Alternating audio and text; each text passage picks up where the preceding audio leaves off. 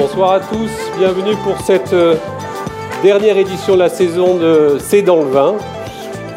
Il fait chaud, les terrasses se remplissent, on va parler du rosé. C'est la veille de l'été, lancement des apéros en terrasse. Je vous rappelle le principe de C'est dans le vin, sujet d'actualité du monde du vin, discuter librement avec vous et avec des experts et ou des parties prenantes et à destination de tous. Nous vous livrons les clés pour comprendre le vin, son actu, ses liens et ses interactions avec la société. Je rappelle que C'est dans le vin est organisé avec la Cage Wine and Spirits Academy, la Revue du vin de France et la Cité du vin. Une heure de débat, comme d'habitude, divisé en quatre cartons, quatre thèmes par temps, puis ensuite échange, questions avec le public. Alors je rappelle aujourd'hui ce qui nous, euh, ce qui nous retrouve, la fureur du rosé, pardon, alors que la consommation de vin rouge stagne, celle du rosé explose en France et partout dans le monde depuis une dizaine d'années. Le rosé, pourquoi est-il si grisant? Pourquoi le rosé marche-t-il?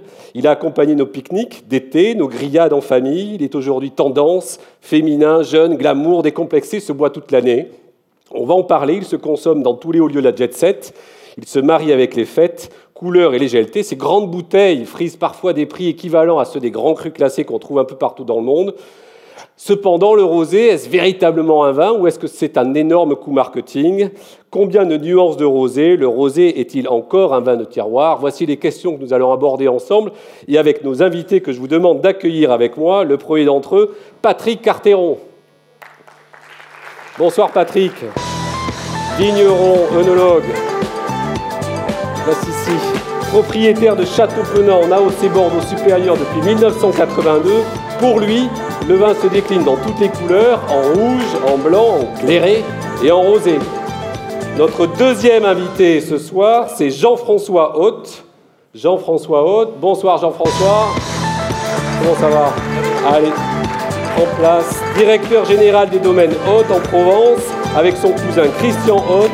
L'ensemble viticole, propriété du groupe champenois Louis Roderer, regroupe le Clos Mireille, les Châteaux de Sel, Romassant, la Moutette et le domaine de l'Ermitage. Domaine Haute est une marque emblématique de la Provence. Évidemment, on va en reparler. Notre troisième invité ce soir, c'est Alexis Goujard. Bonsoir Alexis.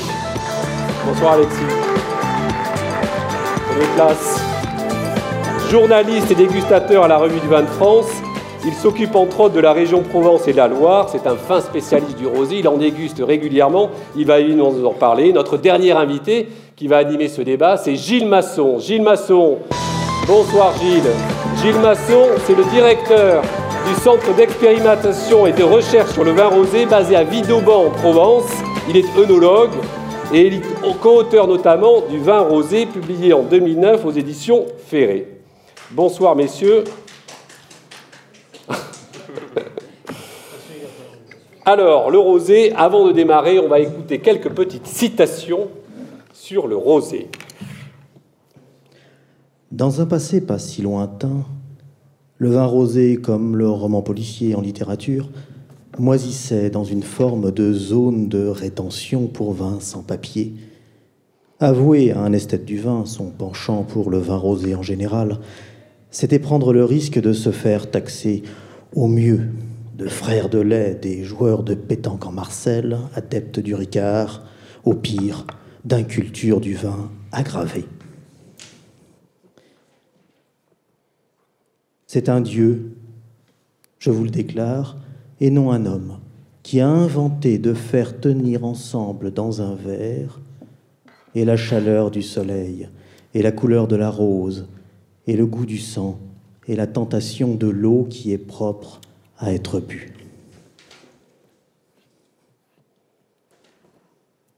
Qu'on le veuille ou non, et qu'on l'admette ou pas, pisser rouge dans un verre de blanc, ne donne pas pour autant du bon rosé.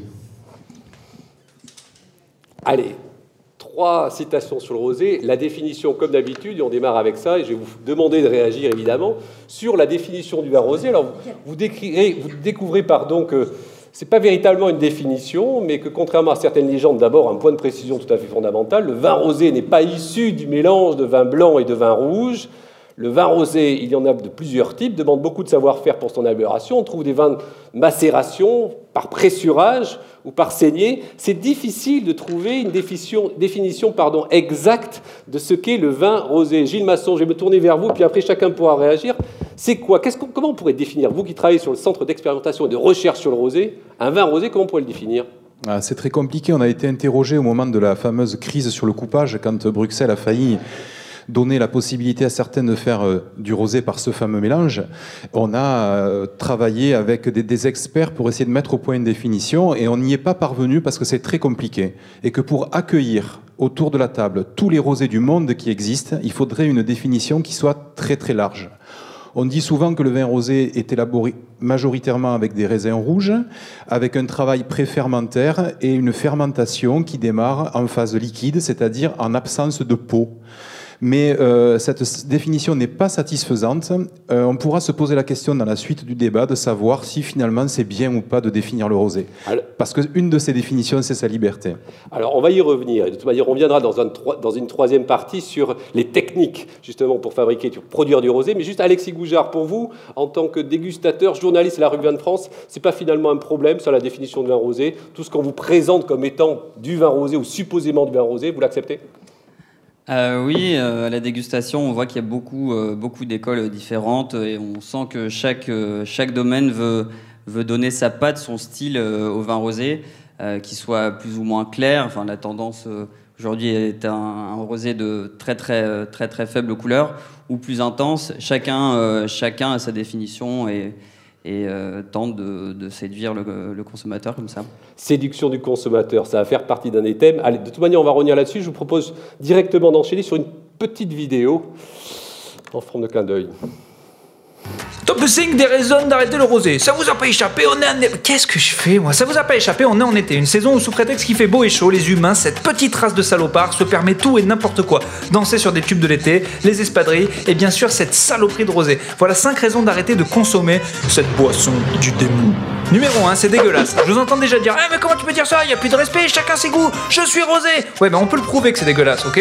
Déjà, le rosé n'est bon que frais, voire glacé. La vérité, c'est que moins on sent le goût, plus on l'apprécie. De le rosé est clairement le bâtard des vins. Le rouge est noble, le blanc aussi. Le rosé, c'est là où on met tous les raisins tout pourris qu'on retrouve par terre 6 mois après les vendanges. C'est scientifique. L'Obu à 100 degrés, Kenji Girac à 57 ans, et le rosé, c'est pas bon.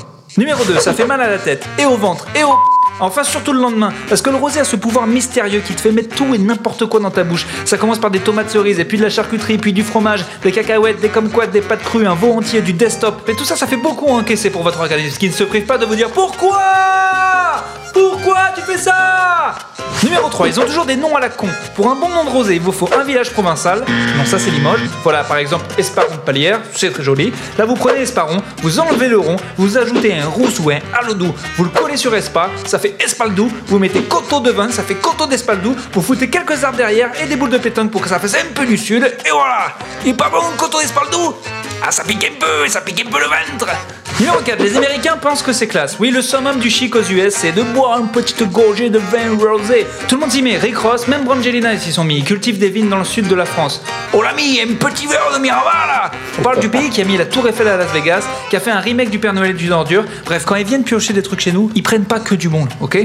Numéro 5, le rosé a donné lieu à trop de débordements. Foncièrement, on n'est pas forcément compte, ça peut passer, mais les gens sont pas responsables. Il y a quelque part des savants fous qui s'y sont donnés à cœur joie et qu'on fait n'importe quoi. Du rosé pamplemousse, du rosé mandarine, du rosé melon, bientôt le rosé roquefort, le rosé blanquette de veau. Arrêtez, ok? Arrêtez d'en boire. Après, vous gloussez, vous parlez fort et vous écoutez du mano. Alors on vous en supplie, surveillez-vous, surveillez-vous, bordel de merde Voilà, c'est fini. Alors évidemment, on sent bien qu'on va en agacer quelques-uns, mais avant de commenter ce message haineux que vous préparez depuis que vous avez vu le titre de cette vidéo, demandez-vous s'il n'y a pas mieux à faire.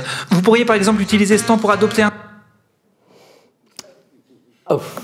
Stop, allez, examen des feuilles. Au-delà de ce clin d'œil, des chiffres pour parler des, chiffres du succès du rosé. Pour parler du succès du rosé, vous allez voir, c'est quand même, au-delà de la blague, des éléments assez impressionnants. Planche numéro 1, que je vous propose de découvrir ensemble.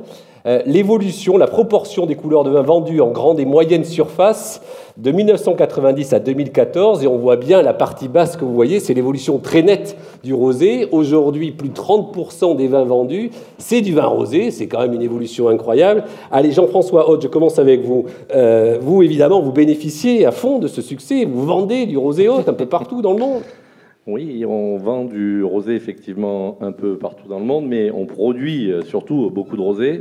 Euh, cela dit, c'est pas tout à fait nouveau, quoi, parce que c'est mon arrière-grand-père qui venait d'Alsace et qui voulait faire du rosé en Provence. Donc, euh, euh, ça date du début des années 1900. Donc, effectivement, ses premiers succès se sont faits bizarrement sur le blanc alors qu'il voulait faire du rosé, mais très vite, au milieu du siècle, le rosé a, a quand même commencé à démarrer. Et à fin des années 90, ce qui commence à être une tendance qui dure, euh, début, euh, milieu des années 90, effectivement, la, la tendance s'est- amplifiée et elle continue de s'amplifier Elle, chaque année. elle continue, vous le notez, ça oui. Alors, et en France, on va y en parler, et sur d'autres marchés à l'étranger? Le rosé est un vin qui aujourd'hui plaît, plaît de plus en plus. Ouais, clairement. Euh, on a des chiffres qui sont, euh, pour la Provence, qui sont assez impressionnants, notamment aux États-Unis. Euh, pas, pas, domaine hôte spécifiquement, mais euh, euh, l'ensemble des côtes de Provence.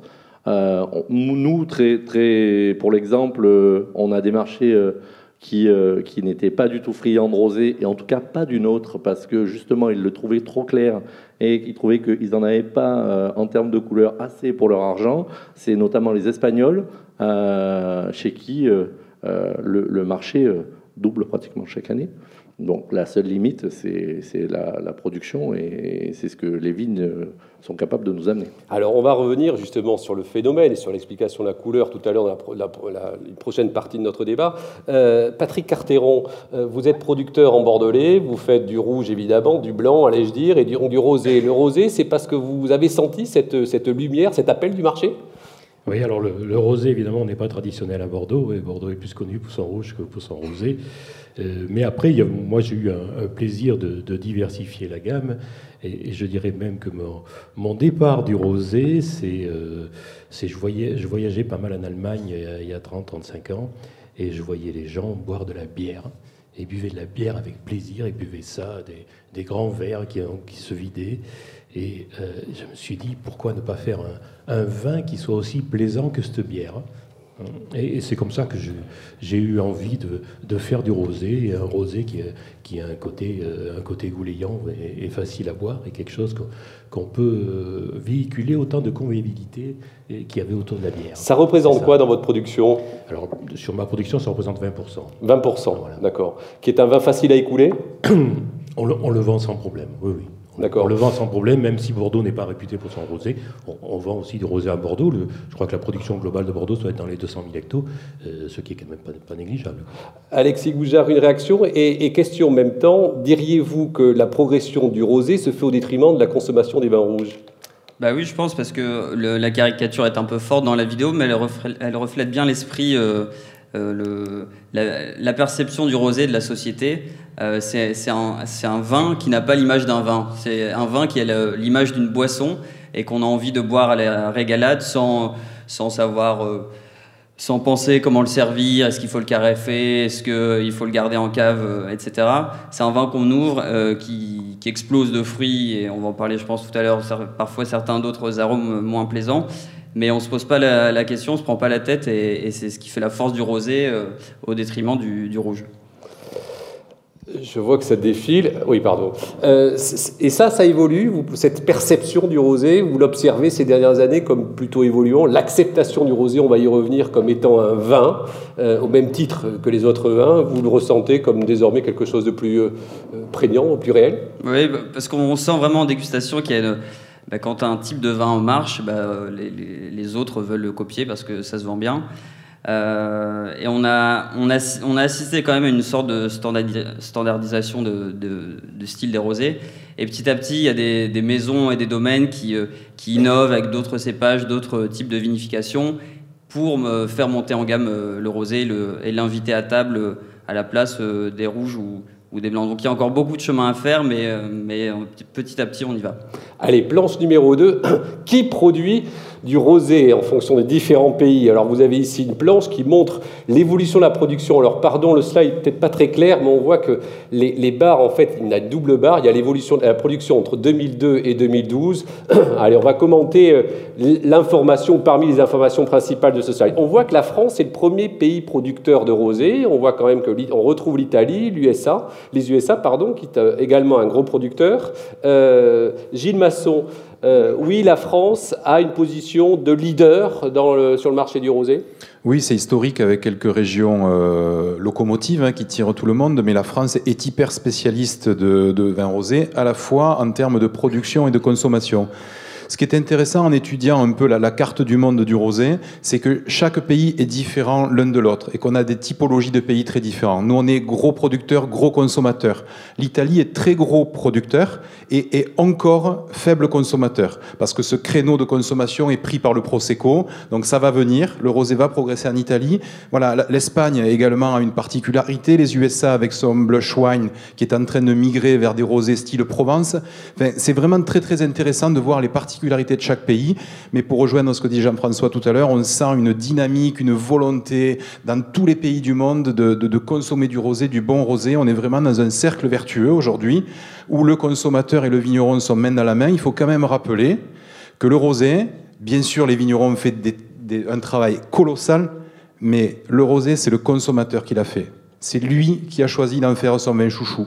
Alors fort heureusement, il a rencontré sur sa route des vins de plus en plus qualitatifs, grâce aux, aux, vignerons qui ont remonté les manches. Mais au départ, sans aucune campagne de communication, le consommateur a décidé que ce vin-là deviendrait leur chouchou. Et ça se confirme. Jean-François, vous exportez votre rosé dans, alors peut-être pas tous les pays, mais les, les, les pays principaux vous exportez Les États-Unis euh, oui. principalement. Alors notre premier marché reste la France parce que je pense que c'est une très très bonne vitrine. Euh, la troisième région doit être euh, la région bordelaise d'ailleurs, mmh. euh, pour la France. Mais ensuite, États-Unis et, et, proche Europe, avec effectivement, ben, encore une fois, une limite de production. Mais c'est vrai que historiquement, Suisse, Allemagne, Angleterre, Belgique, sont des pays qui, euh, qui, qui, qui, sont friands de rosé depuis déjà quelques années. Et les codes pour commercialiser, pour promouvoir votre rosé, allez, prenons l'exemple du marché américain, sont les mêmes qu'en France. On va y venir tout à l'heure dans la quatrième partie de ce débat. On va euh, regarder, réfléchir un peu sur, sur les aspects marketing du rosé, mais c'est tout ce qui touche à la fête, c'est tout ce qui touche au vin plaisir, au bon moment partagé entre amis. Ouais, je crois que là, il y a un grand écart à faire et qui se fait assez euh, naturellement aussi par l'ensemble des vignerons. C'est que euh, la fête, c'est une super bonne vitrine. Et puis, encore une fois, c'est un vin qui est assez décomplexé et que les gens apprécient aussi euh, pour ça. Euh, par contre, derrière, euh, il faut qu'il y ait du fond. quoi. C'est-à-dire que sur le marché américain, mais je pense que sur le marché français, c'est pareil.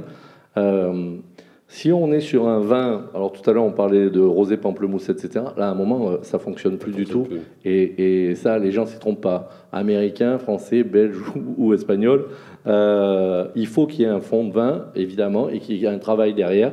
Et, euh, et c'est ce qui, au final, fait, euh, va, va, va, permettre de, de de continuer dans, dans, la voie du succès. Quoi. Alexis Goujard, vous êtes amené à, à déguster des rosés euh, autres que français et, et si oui, il y, y, a une différence, vous notez une différence certaine entre les vins, de, les rosés de français et, et allez, prenons l'Italie et quelques autres pays Oui, ben, pas autant parce que les... Euh, il y a des tempéraments très marqués, mais même au sein de la France, avec les, différents, euh, pourtant, de, des, rosés issus de différents cépages, parfois c'est difficile de, faire la différence entre un, entre un grenage de Provence et, un assemblage euh, de Merlot et Cabernet bordelais.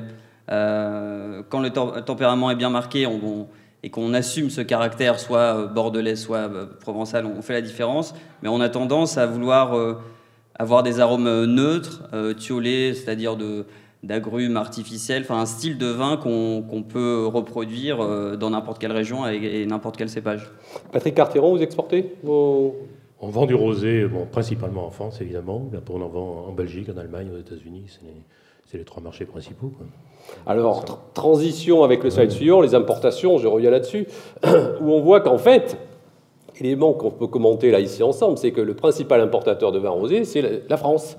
Euh, pourquoi? Parce qu'on en consomme beaucoup, c'est ce que vous disiez, Gilles Masson. La France est un gros consommateur de, rosé. Euh, mais la France réexporte du, rosé aussi, probablement, parce que la France n'est pas le premier exportateur de vin rosé dans le monde. Si je ne m'abuse, c'est l'Italie. Quelqu'un veut commenter? Non? Il y a encore malheureusement des, gros négociants, des grosses marques eh ben, qui, importent du, rosé euh, bas de gamme d'ailleurs, pour le revendre ensuite sous, des marques quelconques. Et, sous la force de, la bannière euh, vin issu de la, communauté européenne. Et ça, c'est un, grand mal pour, euh, tout le vin et, le vin rosé en particulier. On voit que les pays du Nord, euh, alors pays du Nord, Pays-Bas, Russie, même si ce sont des proportions relativement limitées, mais apprécient le, le rosé. Ça s'explique? Non? Je pense qu'il y a sur les marchés, en fait, il y a, c'est comme en, viticulture, il y a une notion de, temps. Et euh, les Pays-Bas, par exemple, c'est un pays qui a tout de suite été euh, très friand de, rosé et, qui continue. Euh, et en fait, une fois que le, rosé, enfin, qu'on a mis un pied avec du rosé dans un pays, c'est vrai que ça a tendance à, se développer avec le temps.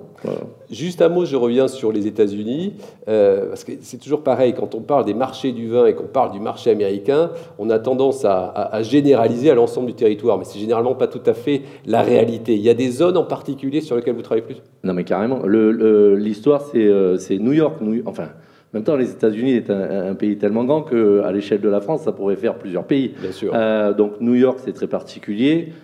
et après, les vignerons euh, ont tendance à aller travailler dans les zones où, le marché est le plus porteur. Donc euh, euh, Los Angeles, la Floride, enfin la Californie, la Floride et l'État de New York. c'est généralement les pays, les, enfin les, États sur lesquels on, se tourne en premier. et effectivement, les besoins sont différents. La Floride, il n'y a pas si longtemps, était assez peu consommatrice de rosé. Et, ah oui, la, la, Floride pardon, commence à s'ouvrir. Ça explose depuis une dizaine d'années, alors que New York, dans les années 30, consommait déjà du rosé. Ah oui, donc il y a des évolutions très nettes. Patrick Arteron, vous l'observez aussi? Oui, oui, sur la, côte ouest, principalement, c'est là qu'on consomme le rosé, plus la Californie, quoi. C'est pratiquement les, les, deux zones. Sur tous les États intérieurs, euh, très faible consommateur ah, rosé. Je, peux juste vous raconter une petite anecdote euh, par rapport à ça. Euh, au Texas, on est arrivé avec euh, du, du, vin il y a 4-5 ans, et quand on a annoncé le prix du, de la bouteille, le distributeur pensait que c'était le prix du carton de 12. voilà, donc en rosé. Et, et là, on s'est rendu compte que il y avait un, monde. Aujourd'hui, ils consomment du rosé, ils ont compris la philosophie, et effectivement, c'est un, un État qui commence à se développer. Voilà, mais ça prend du temps. Et ce sont les Sunny Estates, euh, bah, euh, les Hamptons, euh, New York et tous les endroits branchés, et puis les, les, côtes ensoleillées de la Californie qui ont envie, pas d'imiter, mais de, de, vivre un peu à la provençale.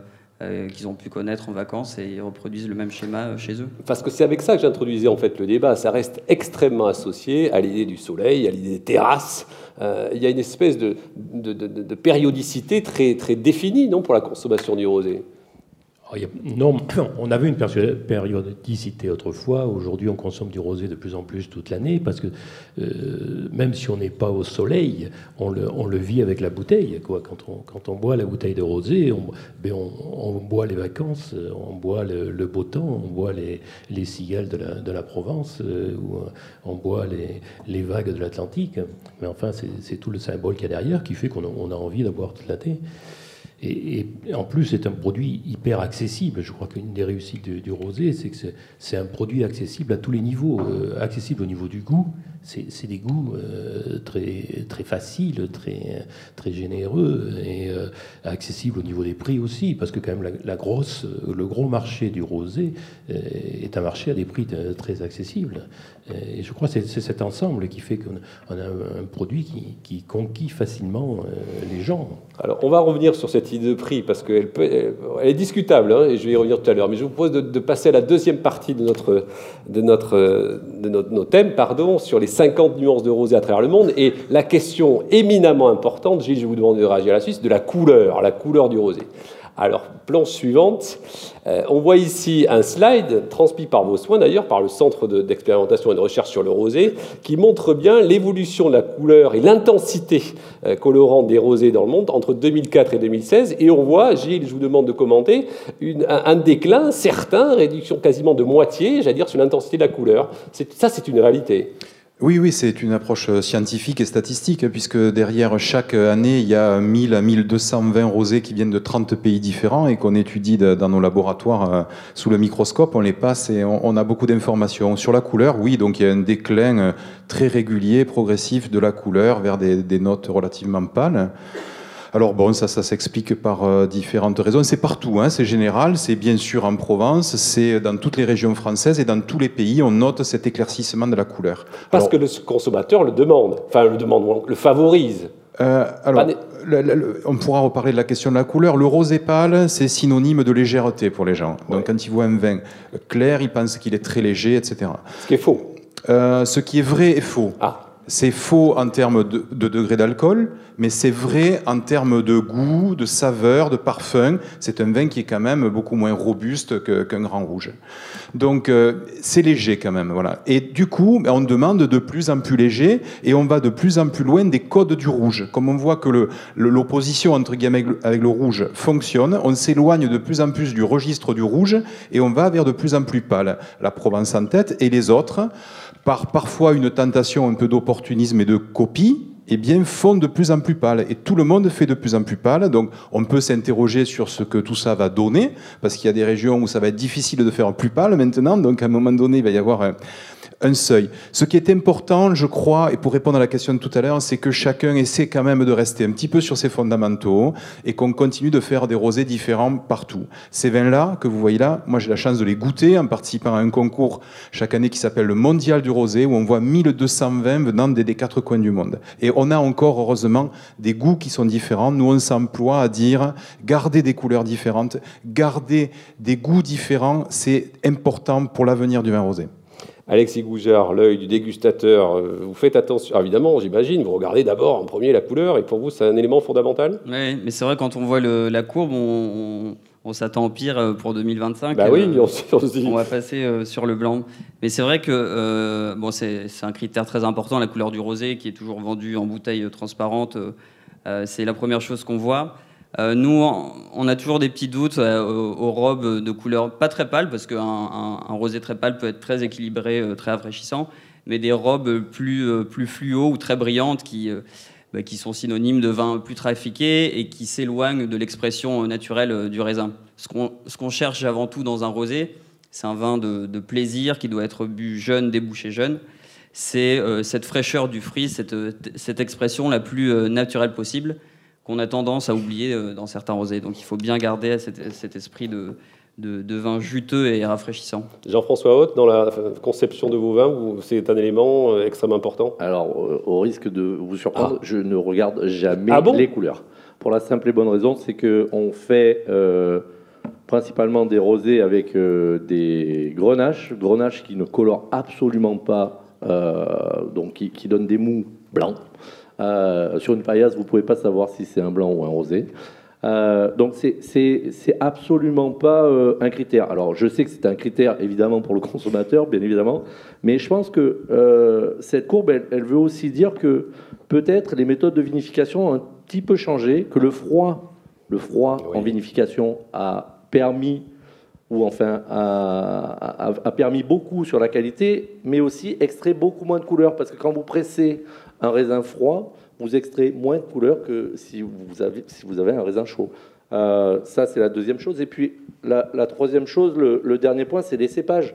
Euh, bien évidemment. Alors, nous, on est présent à Bandol et, et en Côte-de-Provence. Euh, les grenaches en Côte-de-Provence ne marquent absolument pas. Les mourvèdres, par contre, à Bandol, sont beaucoup plus marquants et ont une couleur naturellement beaucoup plus prononcée que, que, les, que pour les grenaches. Alors, excellente transition. Plan suivante, où on voit, là encore, travail réalisé par le centre de recherche. Je vais vous demander de commenter cela. Évidemment, il y a une, corrélation entre la région de production et le type de couleur. C'est ce que vous traduisez ici. Un mot, quelques commentaires là-dessus, puis je reviendrai euh, vers vous, Patrick Carteron, pour euh, vous commentiez aussi ça, et la couleur et les rosés de Bordeaux.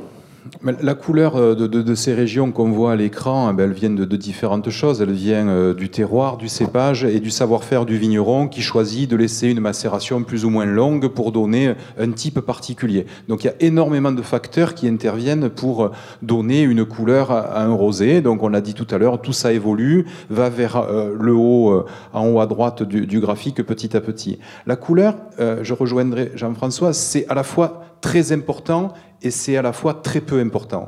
C'est très important parce que si ce vin n'avait pas cette couleur, cette couleur gourmande, cette couleur lumineuse, on n'irait pas spontanément vers lui. Donc oui, c'est un atout fort, c'est très important.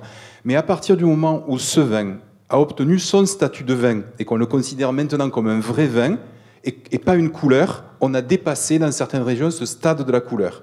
Et beaucoup de vignerons de Provence d'ailleurs disent bon oui, je regarde un peu la couleur, mais sans trop, et on s'applique maintenant à donner des parfums et des saveurs qui fasse que c'est un vin et qui soit en cohérence avec cette couleur. Donc on ne focalise plus sur la question de la couleur. Le rosé, c'est autre chose que sa simple couleur. Alors vous dites ça, et dans le même temps, si je ne m'abuse, alors soit vous, soit d'autres laboratoires de recherche effectuent régulièrement des études, panels de consommateurs, sur quelle réaction par rapport à la couleur du rosé. Donc on voit bien, ça reste un prisme extrêmement important pour le consommateur. Alexis, je vous, voulez réagir Oui, mais c'est vrai quand on est euh, en, dans un rayon de grande surface, qu'on a euh, des centaines de bouteilles euh, devant soi, et qu'il faut choisir un rouge de Saint-Émilion, euh, euh, une Syrah de la vallée du Rhône, c'est beaucoup plus compliqué que, que, de choisir un rosé. 99,9% euh, des rosés sont en bouteille blanche et on va choisir à la couleur, à la couleur la plus séduisante. Et puis si l'étiquette en plus nous attire, ben, on, va choisir. et si c'est de Provence, c'est encore mieux. Et c'est beaucoup plus, c'est un vin beaucoup plus, plus, facile à choisir qu'un vin rouge. Patrick Cartéan là-dessus. on peut passer en même temps sur le slide suivant parce qu'il illustre là encore les, couleurs de rosé en fonction du cépage. Et on voit que là, c'est ce que vous disiez, Gilles aussi, tout le monde, euh, évidemment, en fonction du cépage cultivé, ne peut pas a priori produire un rosé avec une couleur comme on chercherait à l'atteindre. Exactement. Il y, a, une couleur à Bordeaux qui est euh, plus ou moins imposée par nos cépages, que ce soit le Merlot ou le Cabernet Sauvignon ou le Cabernet Franc. Euh, ce sont des cépages qui donnent facilement de la couleur, contrairement au Grenache et dont vous avez la chance qu'ils donnent pas de couleur parce qu'aujourd'hui, le, consommateur. A On vous dit ça, vos consommateurs vous disent Ah, le rosé à Bordeaux, c'est un peu. Ah, mais Bordeaux a énormément évolué au niveau de la couleur, sous pression du consommateur, évidemment. Aujourd'hui, la couleur à Bordeaux est un souci parce que si vous faites un rosé trop coloré, il est boudé par le consommateur. C'est un petit peu aberrant, mais c'est malheureusement une, vérité. Alors, ce qui fait que les, modes de travail ont évolué. Euh, il, y a, assez longtemps, on faisait des, rosés de saignée. Aujourd'hui, on fait que des rosés de pressurage direct, parce que dès qu'il y avait une macération, euh, ben, on avait trop de couleurs. Et encore, on presse beaucoup moins qu'autrefois. On a des, pressions euh, très faibles. Et il y a même un certain nombre de producteurs qui aujourd'hui ont tendance à ramasser des raisins bien avant maturité, pour qu'effectivement, il n'y ait pas la couleur. Alors c'est une aberration parce qu'on arrive à avoir des rosés qui n'ont goût de rien, hmm. mais qui ont la couleur. Alors, et le pire, c'est qu'ils arrivent à se vendre parce qu'ils ont la couleur. Tout le monde s'y met. Alors, je vous demanderai tout à l'heure, on montrera une petite planche sur euh, la différence entre rosé de macération et rosé de saignée. Juste un, un planche suivante intéressante, puisqu'on voit bien que tout le monde suit euh, cette tendance. Vous avez ici l'exemple d'un pinotage, cépage sud-africain bien célèbre, qui eux aussi se mettent à faire euh, du rosé ou un vin typé rosé avec un certain succès. Alexis Goujard, vous connaissez? Oui, bah, le pinotage, c'est un croisement de, de cinsault et pinot noir, donc des, raisins assez clairs. Et épicé, fruité et qui, qui, se prête parfaitement à la vinification de, de vins rosés pour faire des vins tout en légèreté et, avoir un côté friand.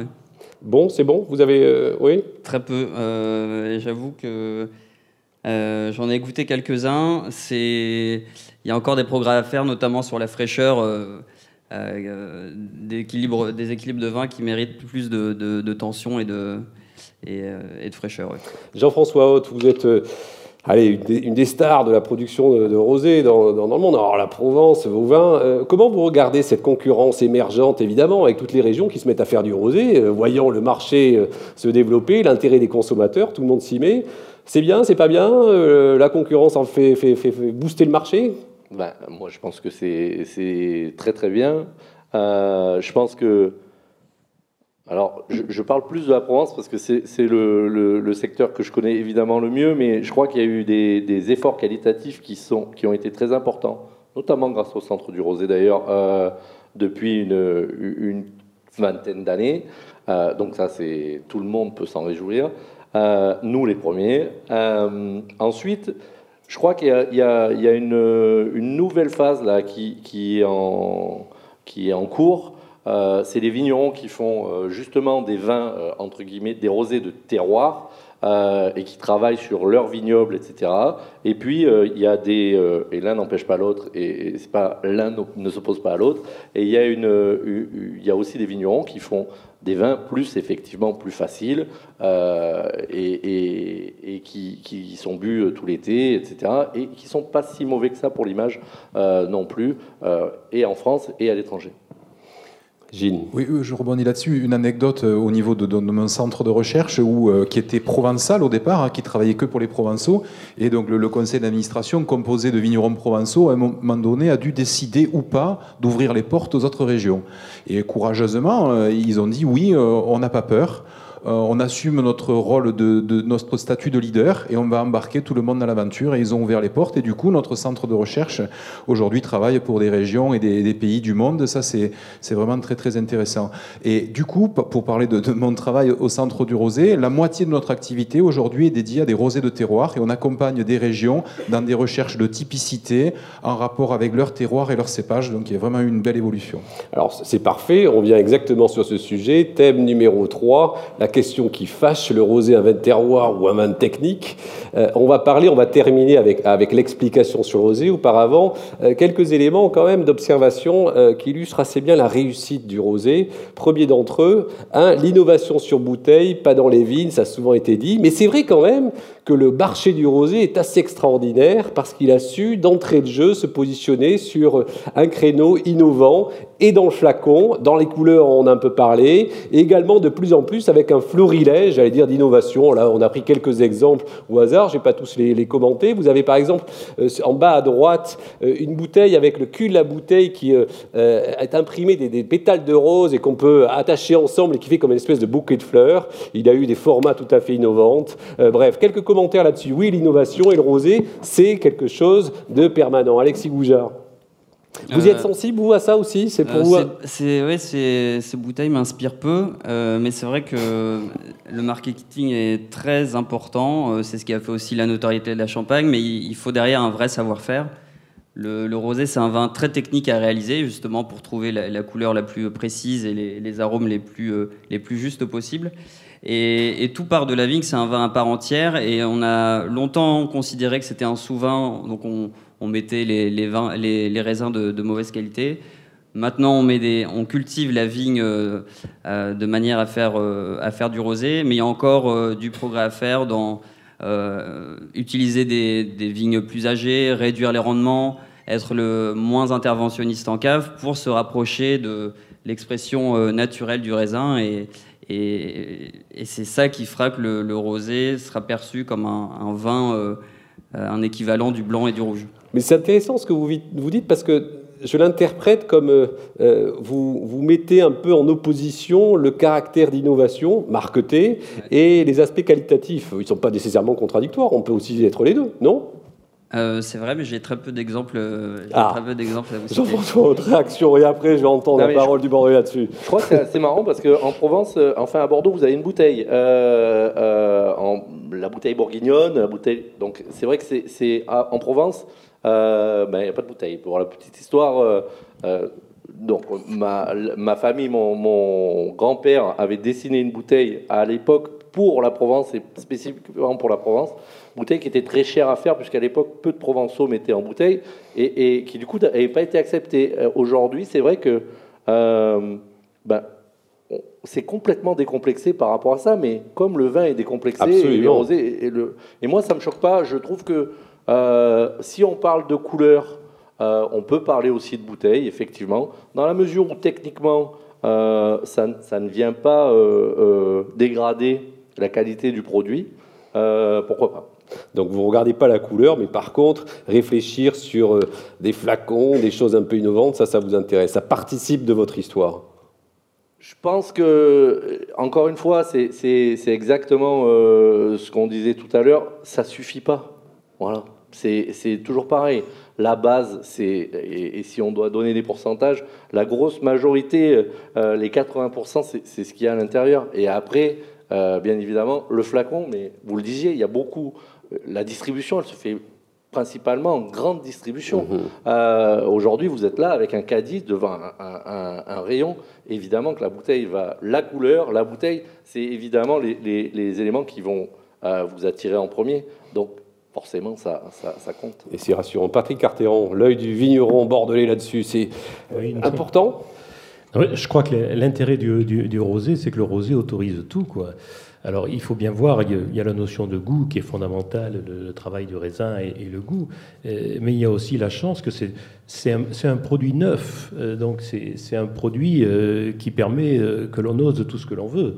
Donc au niveau marketing, ben, on a toutes sortes de bouteilles, toutes sortes de présentations, toutes et, je trouve que ça, moi, c'est, euh, je trouve ça beau, je trouve ça tout à fait intéressant parce que c'est complètement ouvert, quoi. C'est, c'est un produit qui autorise tout et ça, c'est, c'est le côté sympa. Maintenant, il n'autorise pas tout au niveau de l'élaboration du. Ça, c'est ça, c'est complètement autre chose. mais, mais au niveau de la présentation, parce qu'on n'a pas d'historique, on n'a pas d'arriéré, on ne se traîne pas euh, euh, la poussière de toute une histoire.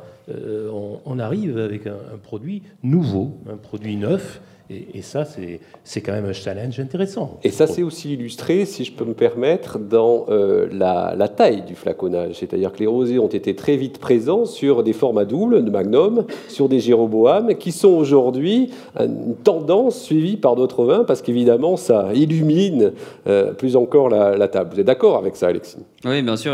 Mais à l'inverse du rouge, le, rouge, on va qu'on sert en Magnum ou en Jéroboam, c'est ce sont des rouges qu'on va garder longtemps en cave, qui, qui, évoluent euh, plus lentement. Le rosé, ça va être plus pour, euh, pour impressionner que le, que, que le vin coule à flot dans les verres et, avoir ce côté euh, plaisir de boire à la régalade. Alors c'est vrai pour le côté marketing, c'est à double tranchant, c'est un piège dans lequel les vignerons ne doivent pas s'enfermer. parce que... j'ai perdu ma parce que ça pourrait euh, euh, des dérives. Il faut pas que le marketing tue le produit, quoi. C'est ça qui est important. Quoi. le, produit et le goût, ça reste, et, le marketing, c'est à côté. Il faut bien séparer les choses, quoi.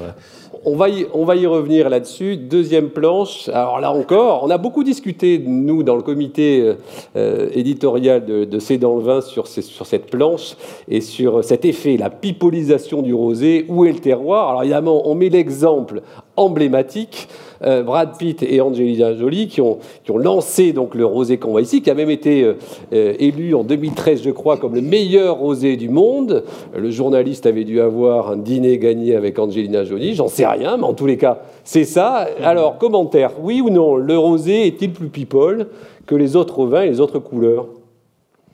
Jean-François bof alors, sur cet exemple précis, moi je trouve que c'est top parce que ça a fait, euh, ça a participé au développement de la couleur et de la Provence, euh, notamment aux États-Unis. Je pense qu'ils euh, y sont aussi pour quelque chose. Oui. Il faut quand même savoir que derrière, il y a, quand même une famille de vignerons, qui, entre autres, Châteaunevoise et, et, qui est la famille Perrin, qui, sont, qui sont quand même des, des vrais vinificateurs.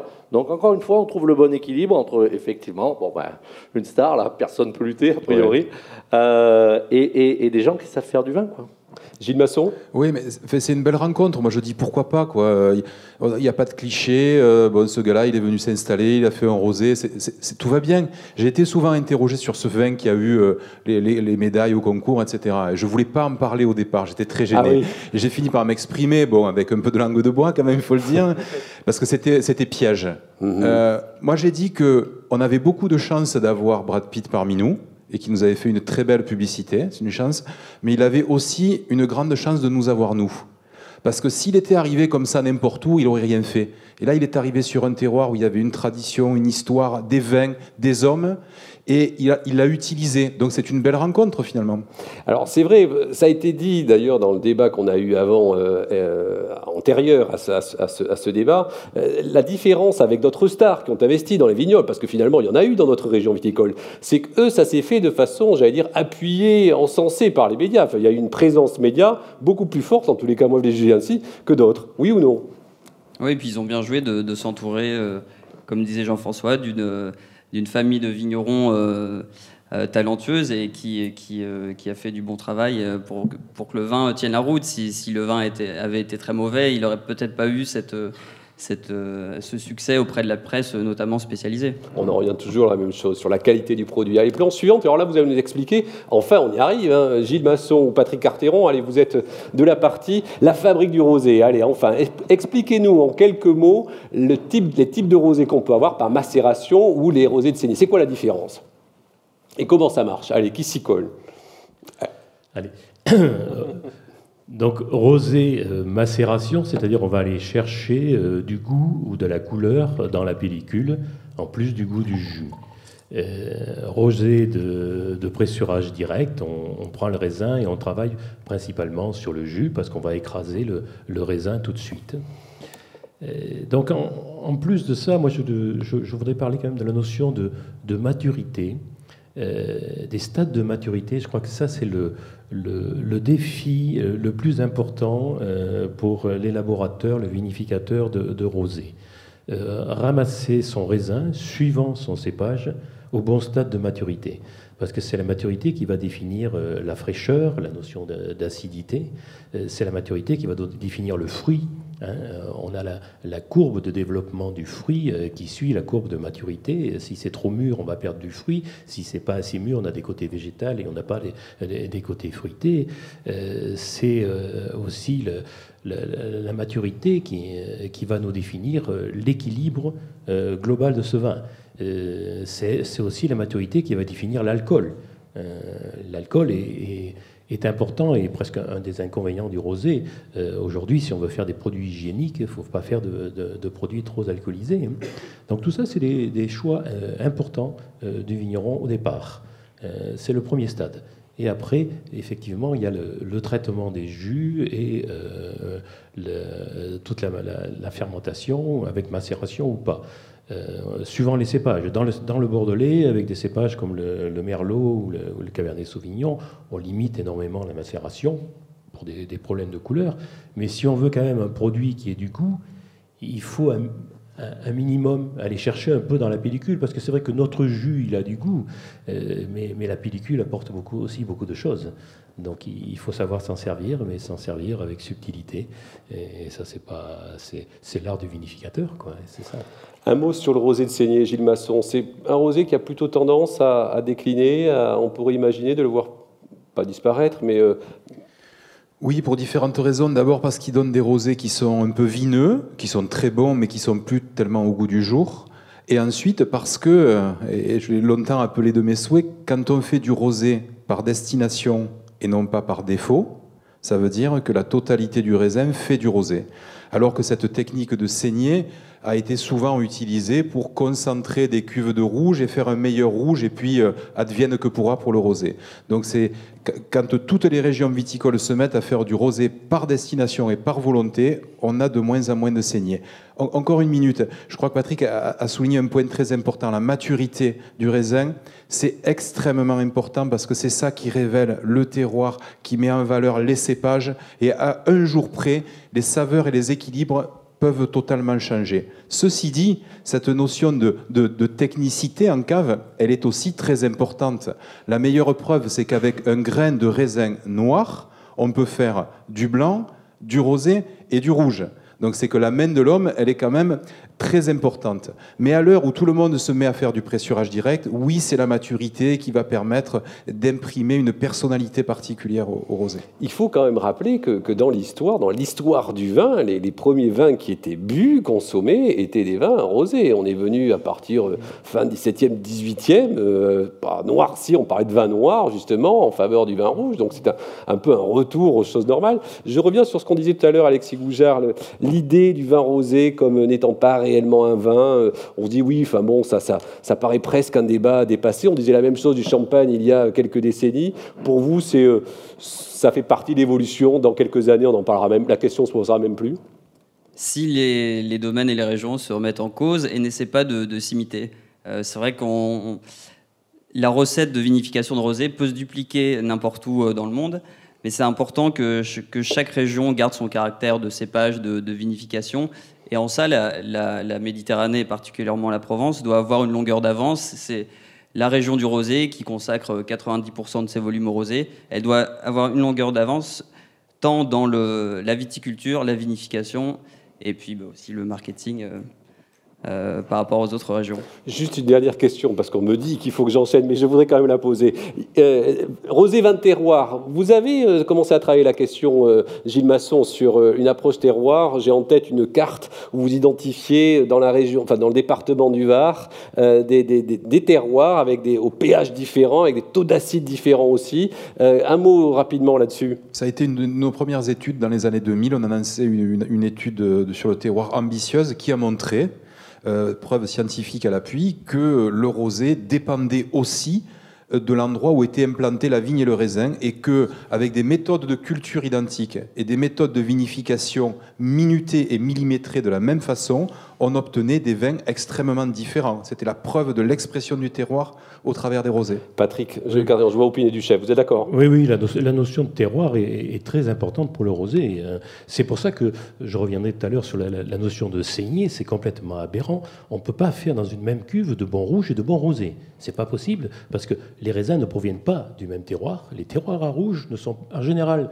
du moins dans le Bordelais, les grands terroirs à rouge sont des mauvais terroirs à rosé. D'accord. Mhm. Donc on ne peut pas faire dans une même cuve la même chose. Et en plus, on ne ramasse pas le raisin au même stade de maturité. Donc le- la notion de saignée euh, est une aberration dont on- il ne faut pas en parler. Allez, quatrième temps, je vous rappelle qu'après, euh, vous aurez le temps pour l'échange et des questions avec nos invités. On termine avec euh, l'imaginaire. On a déjà un peu parlé, mais on va y revenir de façon plus précise. Alors oui, le rosé, ça, ce qui est absolument extraordinaire, on l'a dit. Euh, vous l'évoquez, Jean-François Haute.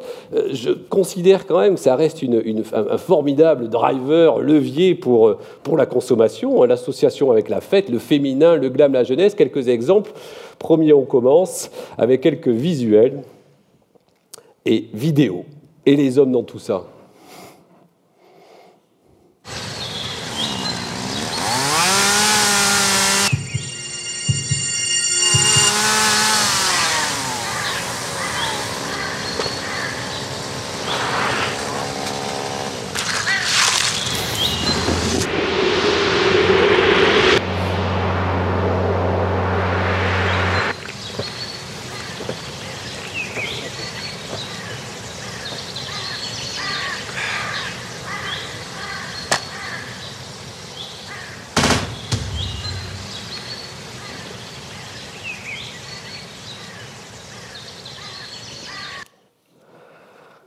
Première vidéo explicite. Alors, euh, le rosé, oui, ça serait un vin féminin. Évidemment, ce, clip qu'on a trouvé sur YouTube démontrerait le contraire. Ça reste quand même une image assez collée. Hein. euh, Avec Sigoujar, je vois euh, pareil, opiné, rosé, un vin de femme.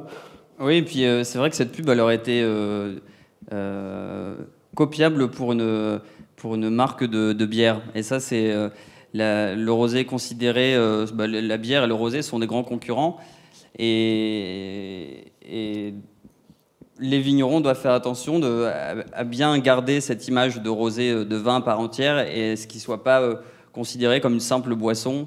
euh, à l'image de certains cocktails ou, de la bière évidemment. Mais c'est vrai que c'est- un, vin bah, qui, plaît aux femmes, aux jeunes, aux moins jeunes, et c'est ça la grande force du rosé. Jean-François vous connaissez vos consommateurs plutôt, des femmes, les deux vous observez cela ou pas?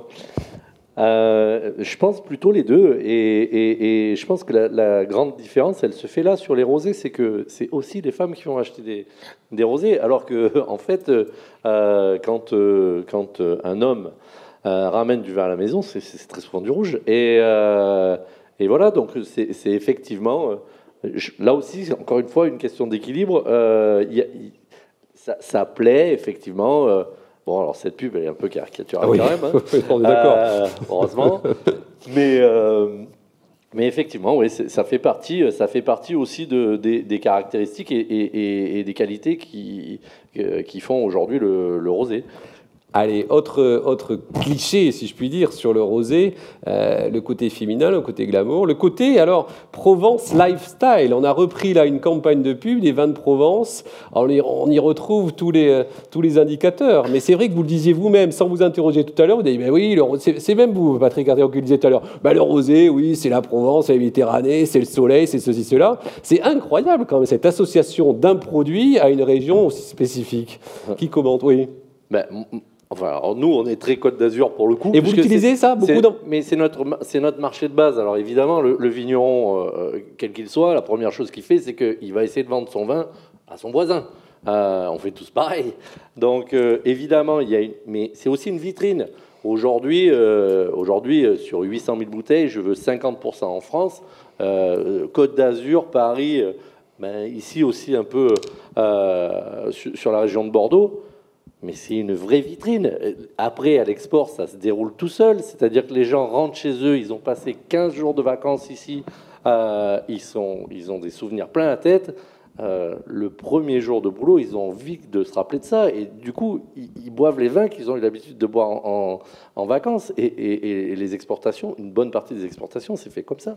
Alors, c'est très intéressant et c'est pas si neutre qu'il n'y paraît, puisque on voit dans, les codes marketing utilisés des campagnes, on voit donc pour les vins rosés, particulièrement de Provence, évidemment tout un imaginaire de lieu, de, de style ou de style, on pourrait dire en, anglais. Et, et si on compare à des, à des campagnes, j'allais dire, de vins d'interprofession de, de régions plus traditionnelles, euh, Bordeaux, Alsace, ou même sur d'autres couleurs, il y a toujours, il y a très souvent en tous les cas un lien avec la terre, avec le terroir. Donc ça revient sur ce qu'on disait tout à l'heure, finalement. Oui, peut-être un vin de terroir, mais ce ne sont pas les codes que vous utilisez.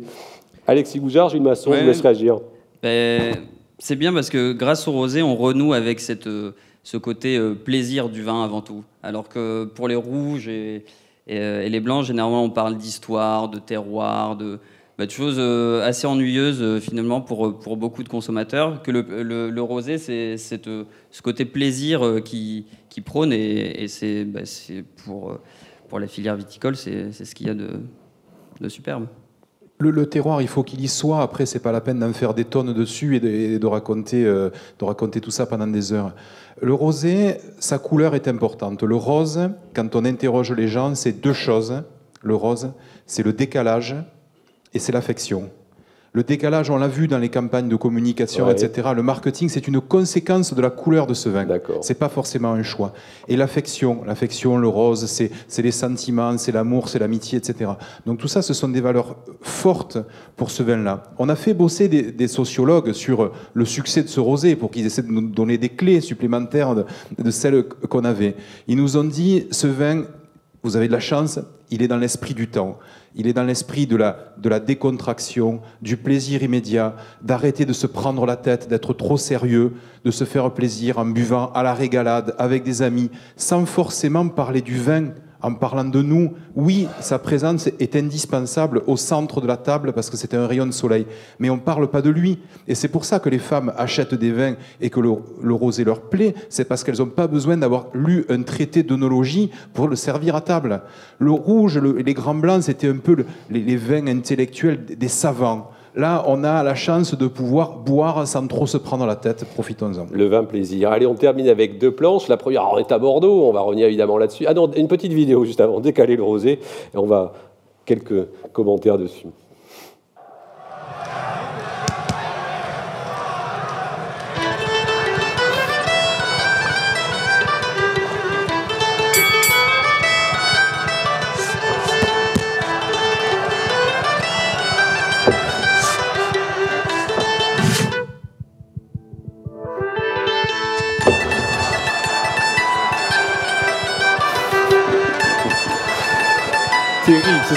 C'est ce que vous disiez.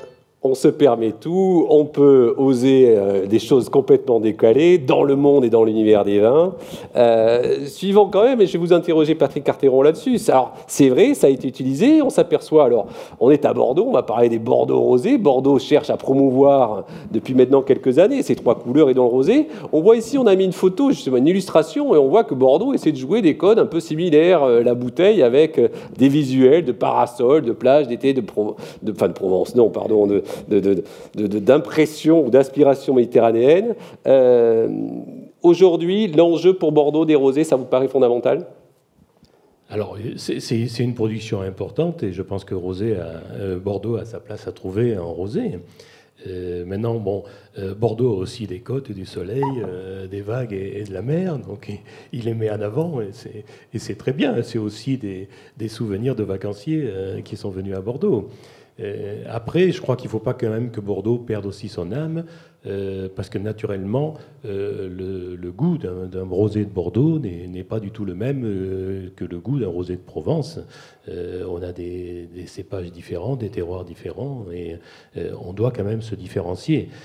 dans, une, dans une dégustation à l'aveugle, bah, un rosé de Bordeaux doit théoriquement se différencier d'un rosé de Provence. Alexis Goujard, pardon. C'est grave sinon. Votre regard dégustateur sur l'émergence et la volonté des Bordeaux de positionner là-dessus mais c'est vrai qu'à l'aveugle, euh, euh, la différence devrait être euh, perceptible, et ce qui n'est pas forcément le cas, par des techniques de vinification qui ont tendance à, standardiser le, goût, comme l'utilisation de certaines levures, etc., qui, qui, qui sont faits pour imiter les, vins de Provence, et ça c'est dommage, chaque région doit jouer la carte de, son originalité. La typicité. Ok, allez, dernier, dernier slide sur lequel je demande de réagir. Là encore, on a parlé, mais ça reste quand même, pour moi, une chose extraordinaire qu'on observe, c'est le, le, la pénétration, si je puis dire, des vins rosés dans le monde de la nuit, un peu à l'instar de ce qui a été fait par le champagne. Euh, qui, d'un point de vue de consommation, euh, bénéficie de, plein d'attraits, euh, parce que le rosé, on a parlé, c'est le vin de l'apéritif entre copains pour se faire plaisir avant de démarrer, mais comme finalement on y est bien, on en reste et on en consomme à table, et puis notamment dans vos contrées, Jean-François Haute, on se dit, tiens, enfin, il n'y a pas que chez vous d'ailleurs, on va faire la fête, on va sortir, et comme on a commencé pour celui avec du rosé, eh bien, on voit de plus en plus de rosé sur les tables, des boîtes de nuit, des bars, etc. Ça, c'est une, une tendance lourde. Vous êtes satisfait? Ça vous... Quel regard vous portez là-dessus? Ben, en fait, moi, j'ai l'impression quand même que c'est plus une boisson de, effectivement, de fête, peut-être pas jusqu'à boîte de nuit, mais par contre, euh, effectivement, euh, on peut être que content, encore une fois, que, que ce soit des instants de consommation qui, qui se multiplient. Ça veut dire aussi que les gens l'associent à une période, enfin, un moment de leur vie euh, agréable, quoi. Donc, euh, mais euh, nous, on demande que ça. C'est juste apporter un moment agréable à, des gens. Euh, tout à l'heure, on disait le rayon de soleil au milieu d'une table. ça peut être effectivement, ça peut être un petit rayon de soleil au milieu d'une soirée. C'est bien aussi. On voit la, deuxième photo, c'est l'image de ce bateau donc à New York. Il y a un, rendez-vous annuel désormais, c'est ça, à New York, qui s'appelle la nuit en, rose, de promotion des, des, des vins rosés. Oui, c'est alors je ne sais pas exactement comment ça c'est aujourd'hui, mais euh, c'est euh, effectivement une sorte de tournée euh, avec des vignerons qui font du rosé. Et, le bateau fait des escales, récupère des passagers, pose des passagers. Et c'est effectivement un moment de fête qui se passe au mois de juin, comme vous pouvez le constater, au moment où effectivement les gens ont envie de sortir et, on commence, et commencent déjà à avoir un peu de, vacances et, de loisirs en tête.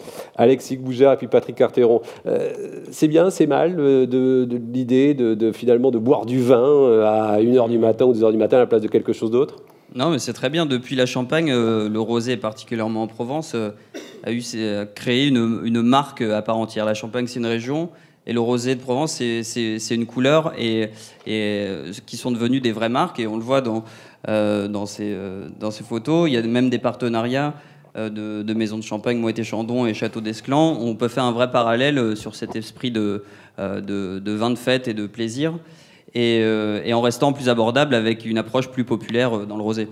Oui, parce que, alors, juste un mot, je vais vous écouter après Parti Cateron, mais euh, ça a été évoqué tout à l'heure, je n'ai pas insisté là-dessus, on parlait du prix, vous disiez c'est un, produit euh, abordable. Euh, oui, c'est vrai, mais c'est pas toujours vrai. Moi, j'ai en tête des exemples de rosés qui sont, qui sont chers, parfois très chers. donc là aussi, on voit que sur le produit rosé désormais, il y a une offre de gamme et une offre de prix qui est très large. Oui, ça c'est une évolution récente, effectivement. Aujourd'hui, on trouve des rosés très chers et c'est très bien, parce que ça peut être un produit noble.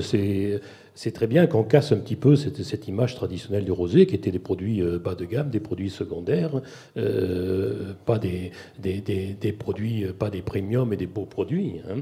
donc ça, c'est une, belle évolution. Il faut l'encourager. elle va de, pair avec le, le, rosé chic qui arrive. Quoi. Le rosé cher, c'est le rosé chic qui devient aussi le, le rosé fun. Bon, mais c'est, moi, je trouve que c'est une bonne évolution et ça, on peut que s'en réjouir. Hein. Votre rosé sur une table d'une boîte de nuit, ça vous choque pas?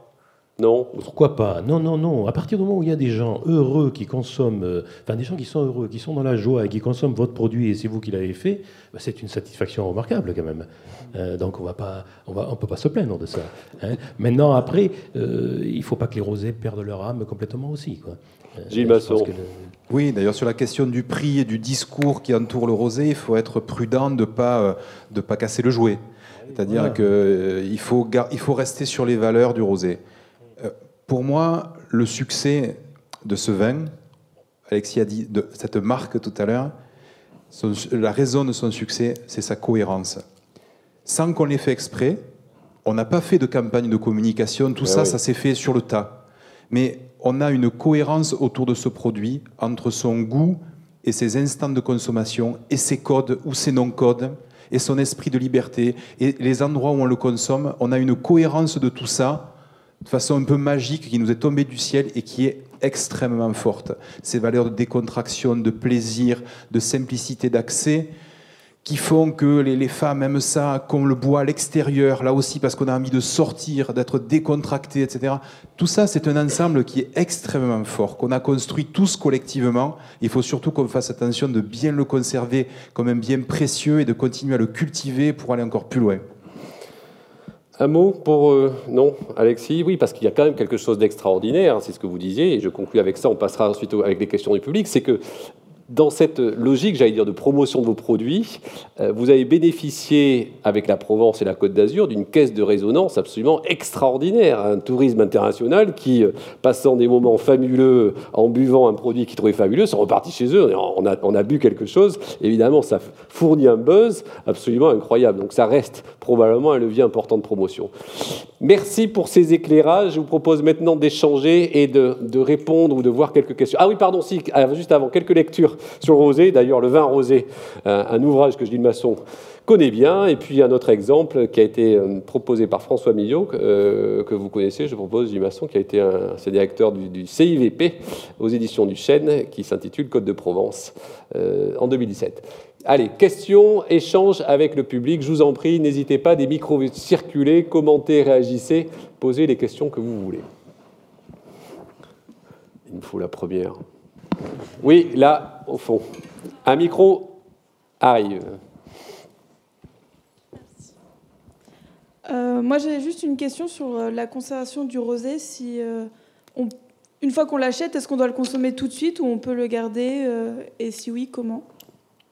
Ah, on l'a pas abordé ça sur la question du rosé de garde. C'est vrai qu'en France, on consomme, le consommateur boit le rosé de l'année.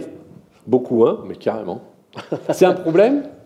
Mais, je ne sais pas si c'est un problème, c'est un fait. Euh, L'histoire, c'est que je pense que si l'équilibre du vin est là euh, au départ, la conservation peut se faire.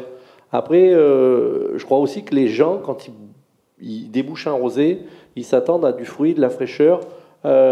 Et, et, ça, c'est effectivement des choses qu'on garde les deux, trois, quatre premières années et qui, se transforment un petit peu après ça. Donc euh, euh, la conservation se fait comme celle d'un vin classique, euh, en ayant quand même en tête qu'il continue d'évoluer effectivement dans la bouteille. Juste un, petit mot encore, je ne suis pas si vieux que ça, et, je me rappelle que on mettait en bouteille les vins du millésime pour se libérer de la place pour les vendanges qui arrivaient. C'est-à-dire qu'on mettait en bouteille au mois d'août, de juillet-août, euh, les vins de la vendange précédente. Aujourd'hui, on met en bouteille en avril les vins qui ont été vinifiés au mois de septembre précédent. Donc, on a gagné en, l'espace d'une petite, grosse dizaine d'années, on a, gagné euh, une bonne année de, de, de- de vente. Alexis Goujard, vous acquiescez. On peut Ouais, garder un peu les rosés et ils gardent leurs euh, caractéristiques Bah, on va dire que 90% des rosés qu'on goûte euh, un ou deux ans après euh, ne tiennent pas vraiment la route. Après, il y a des Ah bon, terroirs. et- 90% des rosés. Ah oui. Il y a beaucoup de, beaucoup de rosés, euh, euh, sauf terroirs d'exception et, et, et domaines en particulier, euh, notamment en bandol, euh, où le Mourvèdre donne une certaine structure et tenue au vin, euh, d'autres cépages comme le braquet à Belay qui, qui donnent euh, la structure et la profondeur, et là on peut les garder euh, 4-5 ans euh, sans problème. Il faut, penser aussi que le, gros ennemi du rosé, c'est l'oxygène. hein. Et suivant le bouchage, vous avez des, des bouchages très étanches à l'oxygène, et inversement, vous avez des bouchons qui sont des vrais passoires à oxygène. Et là, vous verrez euh, une différence énorme sur le même, euh, même produit, suivant le type de bouchon. Euh, Il y a un produit qui, au bout de six mois, est fatigué, et un produit qui, au bout de deux ans, a encore gardé tout son fruit. Donc là, il n'y a, pas de- il y a pas de règle, mais le bouchage est important. Des questions? Questions? Oui. Madame. Bonjour. Vous n'avez pas parlé du clairet. Est-ce que le clairet, c'est Oh. un rouge? C'est un rosé bordelais? Qu'est-ce que c'est? Où situe-t-on le clairet Ah, Patrick, je Alors, vois c'est- rien. C'est vrai que le, le est plutôt une spécialité bordelaise, puisque l'appellation euh, euh, existe aussi en Bourgogne, mais elle n'est pas utilisée. Elle est utilisée qu'à Bordeaux. Euh, Qu'est-ce que c'est que le, un à Bordeaux? Au niveau législation, il est uniquement défini par la couleur. C'est un vin beaucoup plus coloré qu'un rosé. On définit ce qu'on appelle les l'ICM, l'intensité de coloration euh, du, du produit. Donc le, clairet doit être un produit assez foncé, assez coloré. Euh, donc s'il est plus coloré, ça veut dire qu'il y a une macération plus longue. hein. Donc sur un rosé, sur un vais- excusez-moi, on fait un jour, deux jours de macération. Donc on extrait de la pellicule beaucoup plus de couleurs. On va même extraire quelques tanins, enfin plus de goût. Donc au final, on a euh, soit un rosé corsé, soit un rouge léger fruité. C'est- un peu difficile, difficile à définir, mais disons qu'on a un produit qui a plus de couleurs, plus de caractère, plus de tenue, plus de goût, qui sera peut-être euh, un petit peu moins goulayant qu'un rosé léger, mais qui sera plus adapté euh, sur des plats et sur, sur de la nourriture, des tapas, de la charcuterie. C'est des- un, un produit qui s'introduit plus facilement dans un repas parce qu'il a plus de goût et il va équilibrer le, le goût de ce que vous mangez avec sa puissance. Gilles Masson. Pour en revenir à, à la question au départ sur la définition, moi je pense que le clairet c'est un rosé dans la mesure où la fermentation de ce vin ne se fait pas en présence des pots. Parce que Ouais. quand on fait une fermentation en présence des pellicules, ça donne immédiatement un côté vineux que euh, les rosés n'ont pas. Euh, donc pour moi c'est un rosé. Mais ça n'en est pas un puisque à Bordeaux on a classé les rosés et le clairet. Donc Ah, euh, c'est un peu, euh, un peu entre les deux. C'est un cas d'école intéressant. La, la- la palette est tellement large que c'est difficile de tout appeler rosé. Quand On même. ne C'est- sort de l'ambiguïté qu'à ses dépens. Autre question Oui, on a une question de notre ami Sébastien du Chili. J'en profite pour mentionner qu'il est étudiant à Kedge Wine and Spirits Academy. On est très fiers de Très lui. bien, Ah, très bien. Sébastien, c'est pour toi. Alors, je vais faire en, en français, pas en anglais, pas en espagnol non plus. En français, et ma question, c'est il y a, un- bah, je crois que vous avez parlé d'un problème de production. Il n'y a pas totalement de capacité pour produire euh, et pour satisfaire la demande, euh, que, que ça commence à monter petit à petit. Est-ce que ça, ça va devenir en- à monter le prix en futur des des rosés? Ah, est-ce que la- notre limite de production et le fait qu'on importe de plus en plus a une incidence directe sur les prix? Tiens, Jean-François Haute, vous en profitez pour augmenter régulièrement, mais sûrement vos prix Oui, chaque carrément, mais bien évidemment. Euh, non, alors, je, je- je crois que le marché, euh, franchement, en- alors encore une fois, je parle vraiment du marché de Provence parce que c'est celui que je connais le plus. Mais euh, le cours du vrac n'évolue que très peu, Mhm. euh, malgré la demande, effectivement. Donc ça, c'est plutôt bon signe. Après, euh, effectivement, il y a aussi, et c'est ce que je disais tout à l'heure, il y a une il y, a, il y a une sorte de, de- pas de séparation parce que je pense que tout ça va, va avancer de concert, mais les gens qui se mettent à faire véritablement des vins de terroir sur des rosés de terroir, etc. travaille énormément, notamment sur le vignoble. Quand on commence à passer 400 heures ou 500 heures euh, euh, par hectare et par an sur, sur, sur un vignoble, forcément, enfin, c'est- c'est- forcément ça, va, ça, va, ça va avoir une incidence sur le prix. Euh, objectivement, avant que la demande soit à un niveau tel que ça nous permettre de, de- de doubler les prix, je pense qu'il va se passer encore quelques années malheureusement. Question. Oui. Bonjour. Bonjour. Euh, nous avons parlé un peu du, du passé, les évolutions du rosé en termes de vente, à l'export, où ça s'est développé, la réputation notamment avec euh, des stars comme, euh, comme on a pu le voir. Mais on n'a pas trop abordé la partie évolution. Quel est votre ressenti par rapport à peut-être sur certains rosés une certaine mode? On a vu fin des années 2000, 2010 à peu près cette mode avec les, les rosés piscines, les rosés aromatisés, etc. Donc maintenant on est en train de peut-être partir plus sur des rosés dits plutôt classiques, sur des valeurs plus traditionnelles, avec des vrais rosés non mélangés. Donc, selon vous, quelle est la, tendance à l'avenir? Est-ce que le rosé va continuer à croître Ça va stagner? Est-ce que quelque chose va le remplacer? Est-ce que la part de marché avec le rouge, le, blanc, qu'on a très peu parlé au final, le blanc, euh, qui, comme on a pu le voir, était très stagnant ces 10-15 dernières années. Donc, selon vous, quelle serait la tendance à moyen terme pour le rosé Alors, deux- questions. La première, je vous demande juste de réagir. Tiens, vous l'avez évoqué, vous à juste titre. Euh, rosé piscine, tiens, pour ceux qui savent pas, c'est quoi le rosé piscine et, et- et quid? Il y avait, ah bon, pardon. C'est un grand verre euh, de rosé avec plein de glaçons dedans, qui est, euh, moi, qui me choque pas. À partir du moment où le, le client a acheté le, le vin, il fait ce qu'il veut avec. Après, c'est vrai que c'est justement, faut pas que cette mode de rosé piscine euh, euh, laisse la porte ouverte aux vignerons de, faire plus de rendement, des vins euh, décharnés euh, qui sont pas du tout gourmands et qui seront, dont tous les défauts seront marqués. tous les défauts seront gommés pardon, avec, avec les glaçons ou s'il est, servi frappé.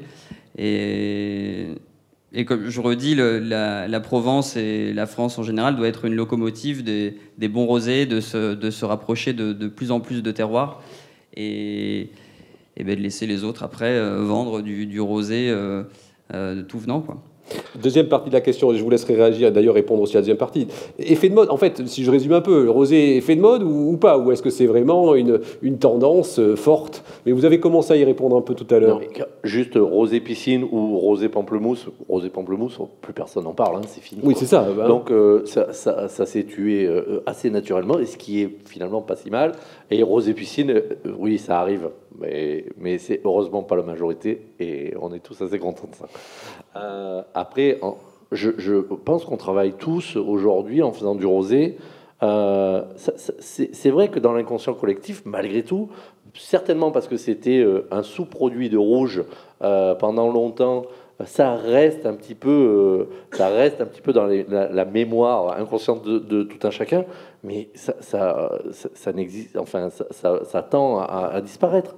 Euh, à- et moi, je suis persuadé que cette discussion, on l'aura pas dans, dans, dans 10 ou 15 ans, quoi. Et j'espère même avant. Et que les gens boiront de plus en plus de rosé. En, ce qui est bien vraiment. sûr. Bien sûr. Et encore une fois, le rosé, euh, euh, il faut pas s'y tromper, quoi. C'est, ça nous prend autant en termes d'énergie. Nous, on fait des rouges, des rosés, des blancs. Euh, techniquement, c'est, hyper compliqué, quoi. Euh, et, et c'est très spécifique. Aujourd'hui, on ne cultive plus une vigne pour faire des rosés comme on cultive une vigne Bien pour sûr. faire des rouges euh, ou des blancs. C'est complètement différent. C'est un vin à part entière. Je crois que, bah, enfin, c'est très bien. J'espère que tout le monde aura entendu ce message-là. Mais euh, c'est hyper important. Et, nous, on travaille au quotidien. Tous les vignerons euh, provençaux et les vignerons en règle générale qui font du rosé travaillent au quotidien pour, pour, euh, parce qu'ils sont passionnés par cette couleur, parce que c'est une couleur qui a un vrai intérêt technique et- et qui a en plus de ça un intérêt gustatif et qui rencontre un public. Donc parfait. Quoi. Et je rappelle que la Cité du Vin vous offre à l'issue de ce débat une dégustation de différents rosés qu'on pourra trouver. Donc vous aurez l'occasion d'apprécier ça. Allez, une autre question. J'ai vu une main se lever. Provence, Provence contre Bordeaux ce soir. Ah, c'est Provence contre. Ouf. Ouais, en dégustation gratuite après. On va prendre juste une dernière question. Et Bordeaux. Avec Bordeaux. Exactement. Les deux ensemble. Question. Non, Oui. non, moi je voulais un match. une dernière question Bah déjà bonjour et merci. Euh, on a parlé donc du, rosé, un vin qui est assez facile à boire déjà, plus facile qu'un rouge. qu'on retrouve dans des lieux comme bah, des boîtes de nuit, en soirée. Euh, quelle place on offre à l'éducation euh, dans ce contexte-là par rapport au rosé?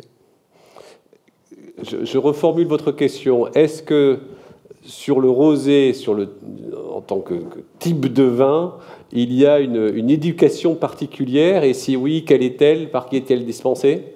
Euh, oui, c'est à peu près ça. C'est c'est un vin dont on fait beaucoup la promotion, mais est-ce qu'on apprend aussi aux consommateurs bah, à l'apprécier, euh, à quelle occasion le boire, etc. Est-ce qu'on n'est pas en train un peu Alors tiens, au centre, euh, au centre du rosé, euh, chez vous, vous avez un atelier dégustation, vous avez cette partie où y a-t-il une organisation euh, en Provence, mais ça pourrait être aussi à Bordeaux, hein, qui, euh, qui permet de découvrir et de comprendre mieux le rosé? Oui, alors on fait beaucoup de dégustations, beaucoup d'an- d'analyses sensorielles, beaucoup de formations pour, pour, pour parler de- du rosé en général. Je trouve que les deux dernières questions se rejoignent et sont extrêmement intéressantes. Moi, ce qui m'obsède tous les jours quand je me lève, c'est de savoir où ça va partir. Qu'est-ce qui va se passer? On vit une telle belle aventure depuis 20 ans qu'on a envie que ça dure et on se dit mais qu'est-ce qui va se passer? Et qu'est-ce qu'il faut faire pour que ça dure? Donc ça, ça, ça m'obsède. Euh, tous- toutes les hypothèses qu'on peut faire aujourd'hui, il y a des chances qu'on se trompe. Mais la seule Mhm. Certitude, c'est que ce seuls. sera sans doute pas comme aujourd'hui. Donc il va se passer des choses. Mais c'est compliqué. Alors oui, c'est un vin qui est décontracté, décomplexé, qu'on boit sans trop en parler. Et du coup, il y a des moments où le vin, il faut quand même en parler. Alors nous, notre enjeu, je, l'ai dit un peu tout à l'heure, c'est c'est un vin qui est technique, c'est un vin qui est de terroir, c'est un vin qui est, qui est compliqué à faire. Il y a beaucoup de connaissances dessus, mais il ne faut pas qu'on prenne la tête aux gens avec ça. Je pense qu'il y a un truc qu'il faut qu'on évite, c'est de dire aux gens ce qu'ils doivent ressentir et quel plaisir ils doivent avoir. Ça, ça leur appartient, c'est leur sphère privée. Ils en font ce qu'ils veulent. Ils mettent des glaçons, ils, ils- boivent en boîte de nuit, etc. Ça, il ne faut pas qu'on leur dise aux gens ce qu'il faut qu'ils pensent. On peut leur expliquer comment ce vin est fait et tout le- toute la sueur qu'il y a derrière, mais il faut surtout pas leur dire ce qu'ils doivent penser des choses. La liberté, c'est une valeur associée à ce vin, il faut vraiment le préserver.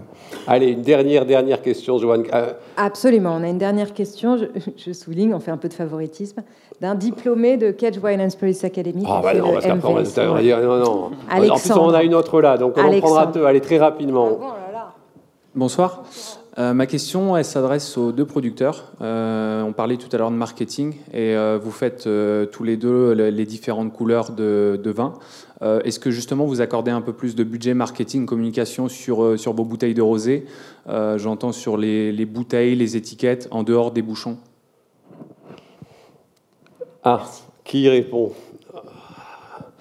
Mettez-vous plus de ressources sur le marketing en fonction de la couleur des vins que vous produisez. Euh, Jean-François Haute, je vous vois Non, dubitatif. alors, non, alors euh, ni en marketing, ni même en verre, puisque c'est la même bouteille, ni même en bouchon. Euh, non, pas, pas, pas, pas véritablement euh, de, de différence euh, entre, entre les rosés et les blancs et les rouges. Donc non, Patrick Carteron, même chose? Non, parce que le, le rosé, j'en fais pas réellement un produit marketing. hein. Moi, je, euh, je suis vigneron, donc j'ai le plaisir de, de, de faire du, un produit issu de ma terre, issu de mon terroir, que, que je façonne comme, comme je l'aime. Et euh, quand je- quand j'entends parler de, de rosé pamplemousse, pour, pour un vigneron, moi, même si c'est c'est un plaisir, peut-être pour le consommateur, mais pour un vigneron, c'est dur, parce qu'il il, il a travaillé avec euh, d'autres objectifs. hein. donc, euh, là, au, ni- au niveau marketing, moi, je j'en fais pas un, produit, un, un vrai produit marketing. On avait- allez, on un une- produit marketing, d'abord, c'est une, une durée de vie très faible. hein. Et, et moi, j'essaie- j'essaie de faire un produit qui va durer dans le temps. hein. Dans la durée. Allez, la dernière, dernière, j'ai vu, c'était monsieur, je crois, au milieu, ça qui levait la, où, main. Là, la rangée du milieu. Ah. Là. On vous écoute. Bonsoir et merci de ce débat. Euh, pour, pour tout un tas d'autres euh, d'alcool, euh, champagne, vin rouge, euh, on a toujours parlé de, de consommation et de taux d'alcoolémie. On n'en parle jamais pour le rosé. Or, on en boit beaucoup plus. Oui. Et donc, euh, est-ce que ça va pas venir, ça aussi, et limiter euh, Enfin, moi, je suis restaurateur. euh, avant, on les clients hésitaient à renouveler une bouteille parce qu'on allait conduire, parce qu'on allait vivre quelque chose sur la route. Le, le problème se pose pas avec le rosé. C'est vrai ça, on en boit plus de rosé. Jean-François Haute, je vous vois satisfait. À chaque fois, vous êtes satisfait. Quand, hein Ouais, Et en plus, en plus, monsieur Hott, je vends votre vin depuis des années, voilà, en des années, et je vends celui de Patrick aussi. Ah, tout le monde est content. non, non, non, non, non, mais c'est vrai que ce sont deux vignerons et en plus deux vins qui sont euh, tous les deux dans leur catégorie euh, exceptionnelle, donc euh, toujours régulier, toujours bien fait. Mais le, le- le rosé se boit, on le boit aussi en quantité. quoi. Allez, un mot là-dessus. On- Mais moi, je pense que globalement, la- l'alcool est, notre, notre défi de vigneron pour l'avenir. hein. C'est- C'est c'est un gros problème aujourd'hui. On, a des- on cherche à faire des produits le plus hygiéniques possible. euh, et s'il y a quelque chose qui n'est pas hygiénique dans le vin, c'est l'alcool quand il y en a trop. Euh, donc là, euh, c'est notre, c'est notre défi, euh, je crois, pour le- pour l'avenir. Euh, faire des vins globalement, aussi bien des rosés que des rouges que des blancs, euh, des, vins, des vins moins alcoolisés, euh, parce qu'on on doit retrouver le, plaisir de vider le verre et de consommer. Consommer du vin, c'est- un plaisir. Il faut que ça existe et il faut qu'on puisse le conserver. Et donc, les, aux vignerons d'évoluer et, et d'arriver à faire des vins qui ont, qui ont moins d'alcool, je pense.